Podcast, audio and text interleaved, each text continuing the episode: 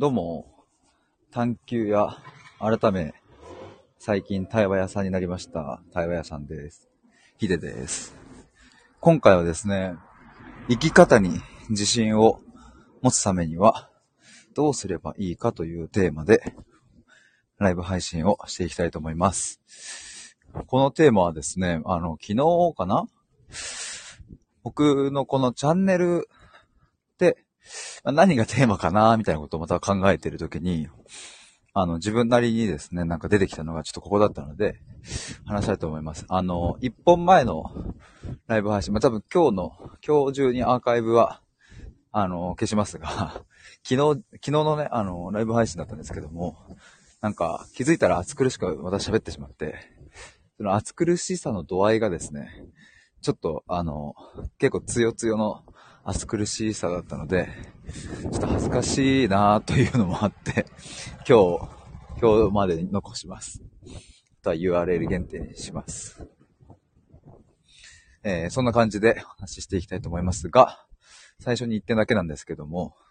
えーもうすぐですね、12月27日火曜日の夜9時から、芋づる対話会という、オンラインの対話会をやります。今回は僕と、キラリンさんと柏宮洋さんの3人でやるんですけれども、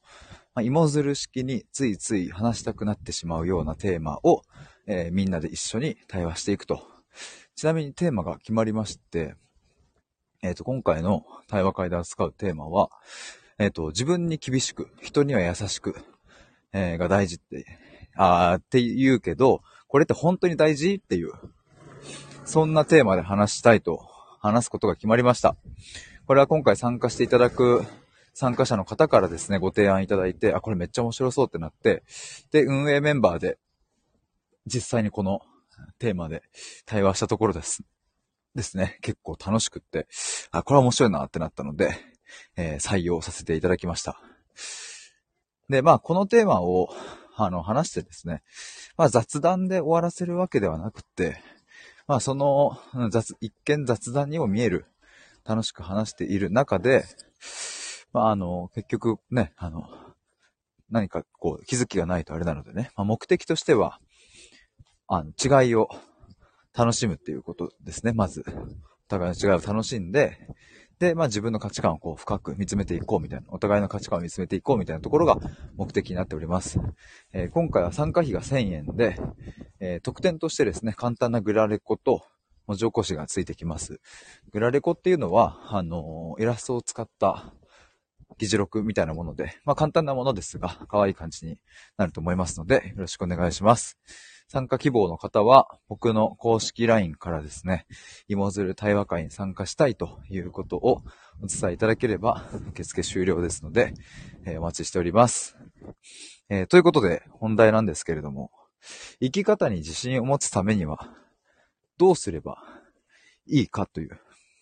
まあそんなことを話したいと思いますというか、えっ、と、まあそんなことがまず僕の、僕がこの対話屋さんとしての、まあ対話のテーマだなと思って、なんかね、あの、自己理解チャンネルっていうふうにも、ここ数日前から言い出したんですけれども、うん、僕が目的にしているのって、えっ、と、最終的にはやっぱここかなって思うのが、生き方に自信を持つというところだなと思いまして。で、生き方に自信を持つために、うん、すごく有効の手段、有効な手段として、自己理解、えー自己分析、まあ自分探しとも言うかもしれない。そういう自分を知っていくっていうものがあるなっていう、そういうふうな解釈になりまして。まあだからまたコロコロチャンネル名変わるというかね、今、あの、定めの時期なので、ちょっとそんな感じになっておりますが、えっ、と、まあそういうふうに捉えておりますが、昨日、一昨日ぐらいにそうなりました。まあ生き方に自信を持つためにはどうすればいいかっていうところで言うとですね、まあすごく大事なのは、あの、まず、自信っていう言葉、これが、うん、その人その人にとって、どういう意味合いなのかっていうところを整理するところが、まず僕は最初かなと思います。まずここですね。やっぱりね、あの、先日ちょっとツイッターの方でもツイートしたんですけども、例えばその、もっと人生を楽しくするためにはどうしたらいいかとか、そういうね、ちょっとね、抽象的なものであればあるほど、でも意味が通っちゃうものどうしたらもっと楽しくなるかなとかって意味が通っちゃうからこそ、ついつい見落としがちなんですけども、そもそも自分にとって楽しい生き方って何だろうとか、楽しいって何っていうのを、うん、自分なりのね、これはもう、あの、あくまで自分なりの正解がなければ、その答えはどうしたって出ないんですよね。自分も分かってないからっていう。で、この生き方に自信を持つためにはどうすればいいか。自信がないなって感じている、うん、人が、まずすべきは、自信ってまず何かって話ですね。自信がない、自信がないって、あの、ね、あの、言うけれども、まあ、僕も、過去の僕もね、もう自信がないし、なんかずっと苦しくてもがいておりましたけれども、自信がないっていうのは、一体どういうことなのかっていう、ここがめちゃくちゃ大事ですね。で、自信があるって何なのか、そもそも自信、まあ、自分の字、そして信じるって書きますけれども、これは一体どういう意味なのかっていうのを、えー、考えることが重要である。まずファーストステップはここですね。で、えっ、ー、と、これはもう本当超大事なところなので、何回も言いますが、辞書的な意味は関係ないし、あなたがどう思うかですね。あなたなりの、自分なりにこの自信っていう言葉をどう捉えるかっていう。ここがめちゃくちゃ重要です。あの、もう辞書なんていうものは関係がないと。この際はね。もちろん、その、時にね、物事を考えたりするときには、言葉の意味を考えたり、例えば語源とかもね、大事ですよね。まあ、語源とかを見ていったりすることももちろん僕はありますし、それもすごい大事なことなんですけれども、まあどんだけ辞書的な意味を調べようが、どんだけ語源を調べようが、結局その言葉に意味を込めているのはあなた自身だし、僕自身だし。となるとですね、この自信っていう言葉も、僕が捉えている自信っていう言葉と、あなたが捉えている自信という言葉は、まあ、確実に違う。もうこれだけ絶対に違うので、これは絶対です。なんで絶対と言い切れるかというとですね、えっと、僕とあなたの経験はまるで違うからっていう。で、みんなね、あの、言葉っていうのは経験を通して、その意味を獲得してきているので、自信っていう言葉も、まあ、どこかで覚えたわけですよね。どこかで覚えたし、で、まあ、それ以降は、わ、自信がついたとか、あ、自信がないとか、まあ、どこかで使い続けているわけで、その使うシーンだったり、意味だったりは、まあ僕とあなたあなたではまあ間違いなく違う。まあ人間ね、似ている経験をしたことがある人はたくさんいるけれども、全く同じ同じ人生を歩んでいる人は、この世に一人もいないわけなので、とするとですね、言葉に込める意味も、その背景も、まあまるで違う。絶対に違うんですよね。同じということはありえないわけですね。まあ、なので、だからまずここがとても大事になる。ついついですね、あの、例えばなんだろうな、自分がやりたいことってなんだろうって、えっ、ー、と、本当にやりたいことなんだろうっていう風にさ、まあ僕も、うん、ずっと探してたし、やっぱそれって転職とかね、就職のタイミングで皆さん考えることだと思うんですけども、本当にやりたいことって私、私何があるかなみたいなのを考えていくときに、やっぱりこれも大事なのは、やりたいことって何だろうなんですよね。あ、その、なんか言葉難しいな。やりたいことっていうこの言葉やりたいことっていうこの言葉の意味をまず考えるんですよ。ここが大事。やりたいことっていう言葉って、これまあまあ、会話としてさ、通じちゃうじゃないですか。ねえねえ、みたいな。なんかさ、お前のやりたいことってなんかあんの？みたいな。いや、そうだな、今ないんだよねっていう風に会話として意味が通じちゃうから、ここもね、見落としがちなんですけども、そもそも、やりたいことっていうのって、これどういう意味っていう。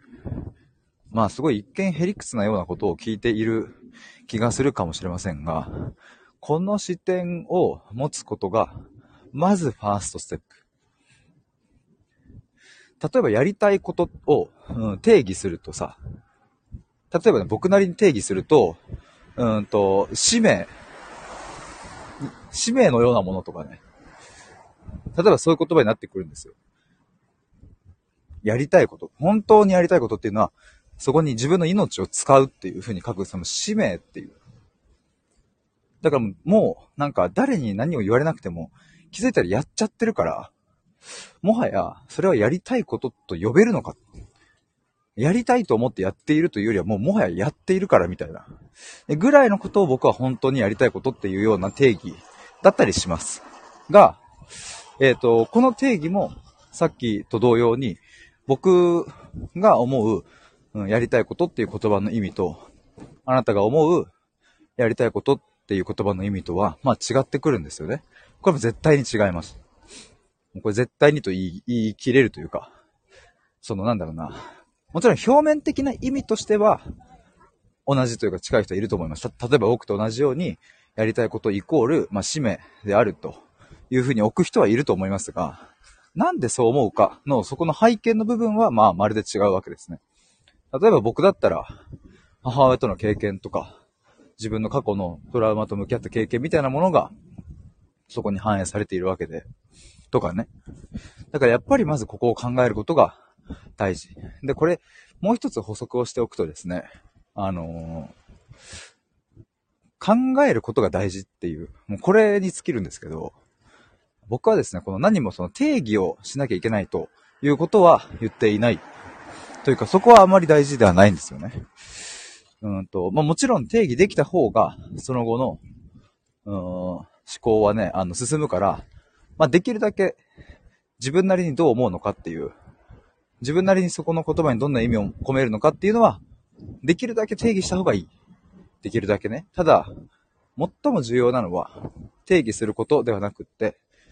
そもそもこの一見へりくつにも思えるような、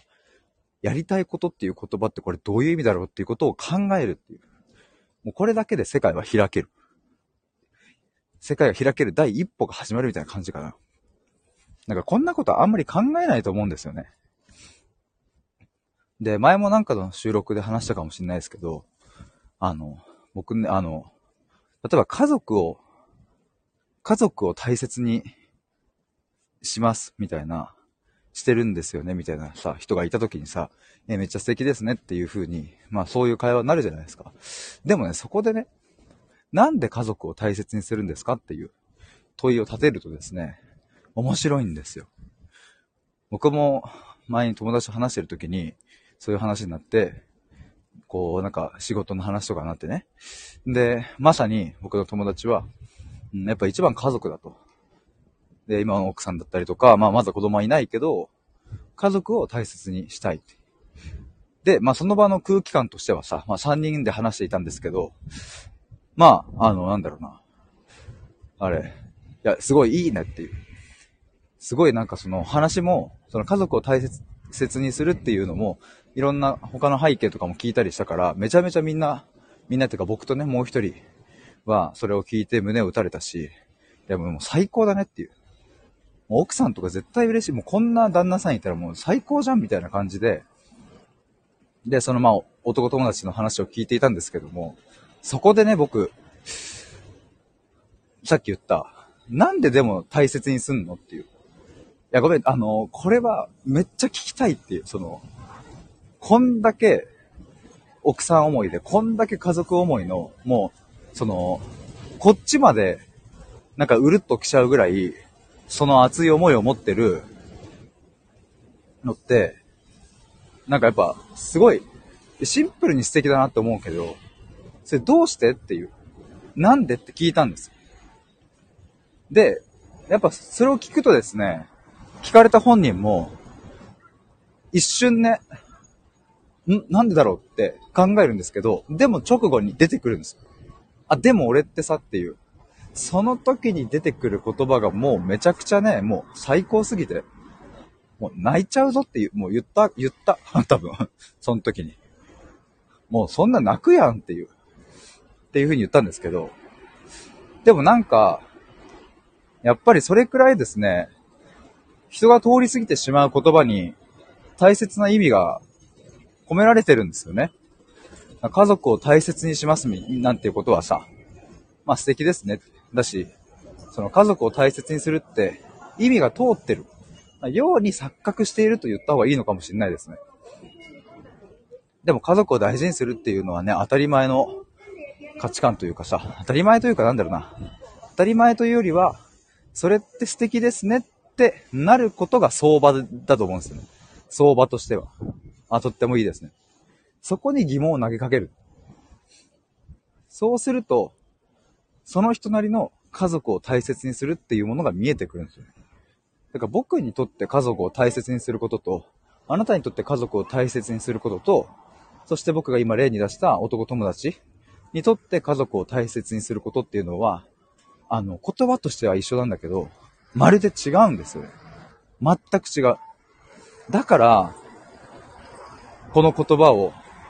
考えていくってことがファーストステップである。またちょっといろいろ遠回りしちゃいましたが、まあ今回は生き方に自信を持つためにはどうすればいいかっていう話なんですけれども、まずファーストステップとして、自信って何かを考えるです。これが超大事です。えっ、ー、と、ついついやること、経験を増やした方がいいんじゃないかなとか、うん、例えばなんかスキルを身につけた方がいいんじゃないかなとか、ね、例えばこう自分には何のスキルもない、取り柄もないから、ひとまずじゃあプログ、プログラミングの勉強して、英語の勉強をして、うん、人から必要とされるような、社会から必要とされるような人材になるんだみたいな。あの、これがね、別に間違いではないんですけども、ただその先に見えているのは、あの、際限なくスキルや知識や、うん、そういうもので、を作っていくっていう、やっぱそこには、まあある意味限界はあるし、辛くなってきてしまうっていうのもあると思うんですよね。で、まあ、それで自信はつくのかもわかんないですが、でもなんだろうな、本当の意味で、自分を深く深く信頼できて、大丈夫って思えるその状態っていうのは、僕なりの定義で言えば、スキルとか、経験とか、そういう、なんかこうお金で買えるものとか、そういうものではなくて、やっぱどれだけ自分と向き合って、どれだけ自分と深くつながりあったかみたいなところが大事だなと思うんですけども。っていうので、ね、なんかまた考えると、やっぱりどうしたって、あなたは自信という言葉にどんな意味を込めるのかっていう、込めているのか。ここを明らかにすることが、まず第一歩で。で、ぶっちゃけですね、僕なりの解釈で言うと、この、どんな意味を込めるのかっていうところを、めちゃくちゃ考えて、めちゃくちゃ言語化していくだけで、それだけで、なんかね、この生き方に自信を持つっていうところがね、だんだんと進んでいくんですよ。これはぜひ、えー、対話で体感していただきたいなと思います。多分一人だとね、なかなか難しいの。なんかこれでも体系化してね、したいなっていうのはもう前からずっと言ってますが、あの、本当にそろそろなんか動画、動画か、うん、動画で体系化したなんか、その、なんかだ、なんか、出そうかな。出そうかも作りたいな。ってずっと言っているんですけど、言いながらやっていないのでね。まあ、もうちょっと煮詰めようかなと思いながらですが、えー、今僕はですね、チョコザップに到着しました、しましたので、えー、ジムでトレーニングしたいと思います。ということで、ありがとうございました。バイバーイ。